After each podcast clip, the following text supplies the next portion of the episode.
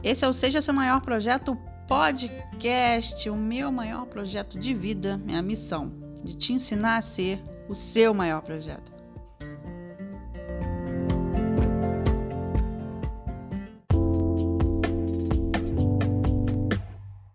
Hoje eu queria falar com você nesse nosso primeiro episódio de uma confusão que está acontecendo.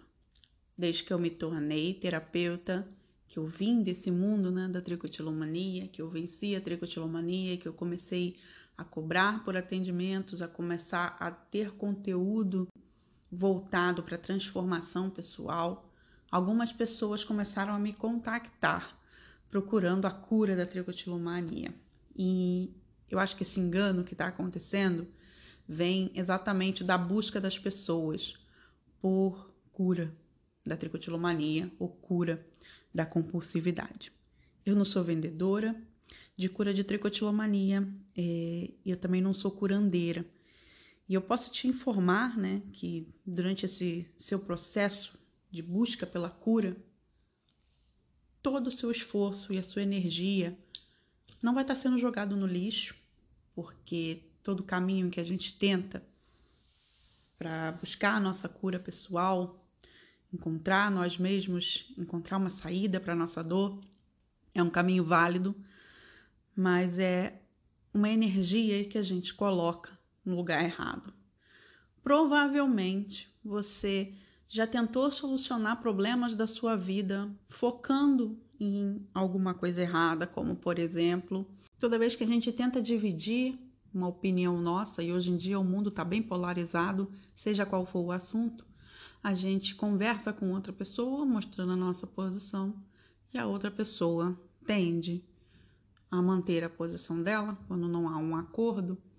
E isso faz com que ambas as partes comecem a gritar, se alterar, para que seja ouvida de uma melhor forma. Ou seja, ao invés de eu me fazer explicar melhor para que a pessoa me compreenda, ou ao invés de eu me calar porque eu vejo que aquela pessoa não vai aceitar a minha argumentação, a gente tende a gastar energia em gritar, falar mais alto ou xingar, e isso todo mundo faz, né? Isso é gastar energia na coisa errada para tentar solucionar aí um problema. Né? Há oito anos, eu divido a minha jornada com os transtornos de ansiedade, depressão, compulsividade, claustrofobia, tantas coisas que, com certeza, sempre que eu cito alguma dessas listas, algum transtorno fica de fora. Mas eu quero dizer é que ao invés de buscar a cura, a gente tem que saber que a cura está em nós mesmas. Preste atenção, a cura está em você mesma. E parece um jargão, parece uma coisa muito que a gente lê, né, nesses Instagrams, essas mensagens de autoajuda, mas é a mais pura verdade. E eu divido hoje, como terapeuta, é, o meu caminho mais uma vez. Né? Outra vez eu estou dividindo a minha jornada. As minhas ferramentas e as minhas técnicas, no qual eu me profissionalizei como terapeuta, foram os caminhos que eu encontrei que eu achei melhor para mim. Isso não significa que eu não tenha pensado em outros caminhos para estar nesse mundo e ajudar as pessoas. Eu passei muitos anos me sentindo impostora quando eu ia ajudar alguém, de fato, porque eu não era psicóloga.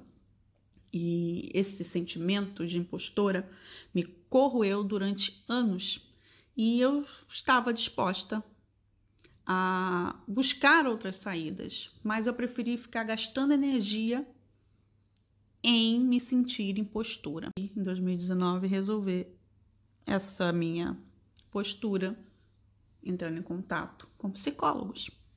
E os psicólogos me disseram: Bom, Silvia, se você está se sentindo impostora, provavelmente você deva achar o caminho que te faça sentir menos pior. Para de gastar energia em se sentir impostora.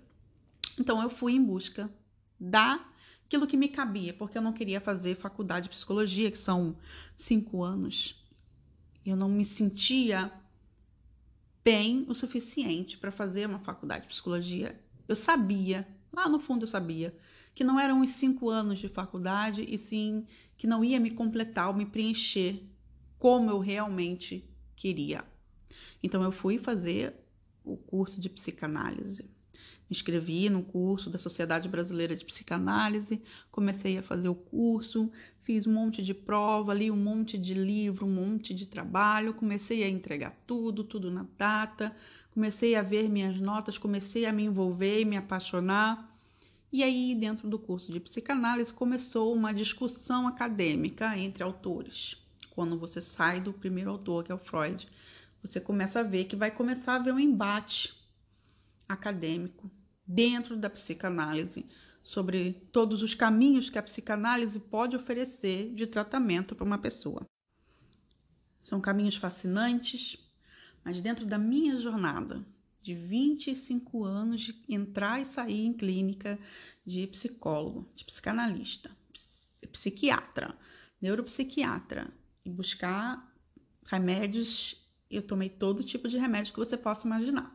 Então, dentro desse mundo, eu comecei a ver que o curso de psicanálise ia me tornar mais uma psicanalista. E veja bem, tanto a psicologia, como eu já citei aqui, me deu muita ajuda e suporte, quanto a psicanálise foi um grande suporte na minha vida, dentro desses 25 anos. Mas eu sinto que hoje, 2020, no meio da pandemia, a gente está mais que cansada e a gente não quer mais ter 25 anos para se tratar, não quer mais dois anos para se tratar, que o, o, tratamento mais curto de psicanálise que me deu um melhor, melhor resultado foi em um ano e meio. E não foi para tricotilomania, foi para como era o meu relacionamento com a minha mãe e como eu poderia melhorar isso. Hoje as pessoas têm umas dores muito latentes e em momento algum eu vou falar mal das terapias tradicionais, ou vou te desaconselhar a buscar terapias tradicionais. Eu acho que as pessoas têm que buscar mesmo as terapias tradicionais, assim como também podem buscar as terapias holísticas, as psicoterapias que estão fora do tradicional, do acadêmico, que é a psicologia, a psicanálise, enfim. É isso. Então eu acho aqui para finalizar que se você está dentro desse mundo de busca pessoal, quer entender o autoconhecimento, quer começar a traçar e desenhar o seu caminho, eu acho que você pode testar todas as áreas que você quiser, mas eu vejo que os pacientes de tricotilomania, por exemplo, são muito resistentes a abandonar a compulsividade. Veja, por mais que as pessoas digam que elas querem parar de arrancar, que elas querem ter o cabelo lindo, longo, que elas querem ter uma vida, é, aspas aqui, normal, como elas mesmas definem. Eu também sinto que toda vez que elas tentam algum tratamento fora do tradicional, psicólogo, psiquiatra, psicanalista, neuropsicólogo, neuropsiquiatra, dentro de todas essas gamas acadêmicas é, tradicionais, Toda vez que um paciente se doa para um tratamento holístico, vamos chamar assim, ele tem uma resistência, que é o medo de não dar certo, o medo de estar tá gastando dinheiro com mais uma bobagem, o medo de fracassar também depois desse novo processo. Então eu quero dividir com vocês hoje que eu sou terapeuta e eu não sou psicóloga, eu não sou psicanalista, por opção e que o meu caminho do autoconhecimento e o caminho que me levou a não ter mais tricotilomania e a ter controle da minha compulsão alimentar, a ter controle da minha claustrofobia, do meu pânico de sair de casa e tantos mais que brindes que tem no meu carrinho aí de, de compras de transtorno de ansiedade, é que você descubra o seu caminho.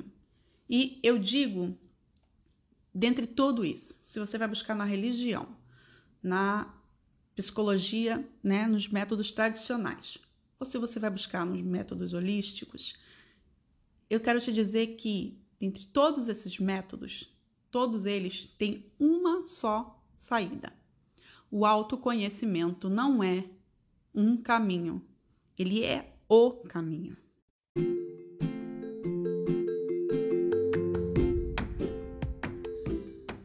Esse episódio vai ficando por aqui. Se você quer conhecer essa carinha linda que vos fala, é arroba Seja Seu Maior Projeto no Instagram.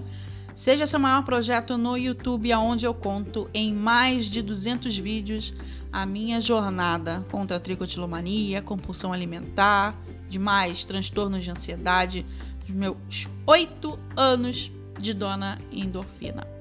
Se você está me ouvindo pelo Spotify, não esquece de me seguir para receber as notificações dos novos episódios. Está me ouvindo pelo iTunes, pelo Google Podcast? Aproveita que você vai lá no Instagram e me conta por onde você está me ouvindo. Um beijo e até o próximo episódio. Fique bem.